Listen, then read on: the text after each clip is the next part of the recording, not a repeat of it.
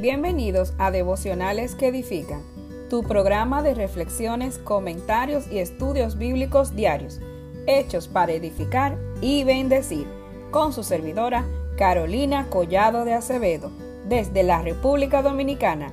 Recorramos juntos la palabra de Dios. La frase del día.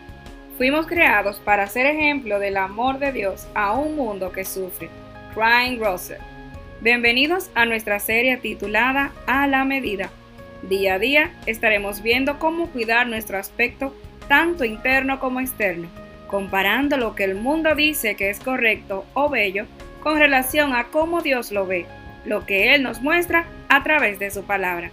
Hoy estaremos hablando sobre nuestro corazón. El corazón es el músculo que bombea la sangre rica en oxígeno y nutrientes a los tejidos del cuerpo a través de los vasos de la sangre. El corazón mantiene la sangre en movimiento en el cuerpo. Las arterias transportan la sangre oxigenada desde el corazón hacia los tejidos del cuerpo.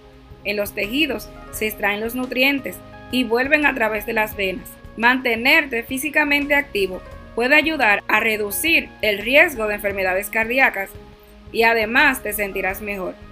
Para conseguirlo, debes seguir estos pasos. Intenta realizar como mínimo 30 minutos de actividad física moderada, 5 veces a la semana. Jugar, caminar, bailar, todo cuenta. Sé más activo día a día. Salmo 119, 11 dice, En mi corazón he guardado tus dichos para no pecar contra ti. ¿Dónde? ¿Dónde ha guardado sus dichos o la palabra? Lo ha guardado en el corazón, en un lugar importante, ocupa un lugar privilegiado. El salmista menciona su corazón, la parte más profunda de su ser. Note todo lo que la palabra de Dios era para el salmista. Su gozo, en Salmos 14, 47. Su meditación, era su delicia, era su vida, era su esperanza, su pasión, su consuelo, su tesoro, su luz, su temor, su deseo, su alabanza, su prioridad y su ayuda. Todo esto indica que la palabra de Dios ocupaba un lugar profundo, privilegiado y seguro en la vida del salmista. La palabra no estaba simplemente en sus manos, debajo de su almohada, sobre la mesa del centro de su sala, en un rincón o en algún lugar olvidado de su mente. Él amaba la palabra de Dios de todo corazón. Ya sabemos dónde la guardaba. Ahora, ¿qué ha hecho? La ha guardado ha guardado tus dichos, guardado tu ley, los mandatos de Dios a través de su palabra. No solamente lo atesora o lo tiene en un lugar especial, sino que lo obedece, lo cumple. Ahora vamos a ver la razón. El salmista dice que guardó que lo guardó en su corazón. La palabra de Dios la guardó en su corazón. ¿Y para qué la ha guardado?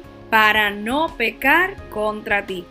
La razón de guardar la palabra en un lugar especial, protegido, no solo para cuidar de ella, ni tan solo obedecerla, sino un complemento para no pecar contra Dios. El salmista nos insta a que guardemos por completo para estar lejos, aborreciendo el pecado.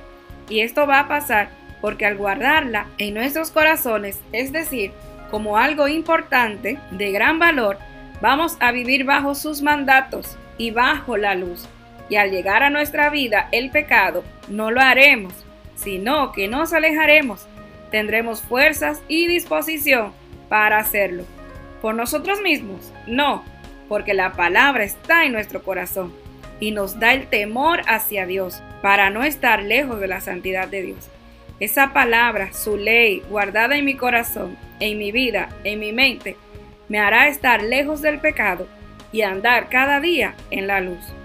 Juan 8:12 dice, otra vez Jesús le dijo, yo soy la luz del mundo, el que me sigue no andará en tinieblas, sino que tendrá la luz de la vida. No hay manera de agradar a Dios sino alejándonos del pecado. Atesoremos su palabra en lo más profundo de nuestras mentes y corazón.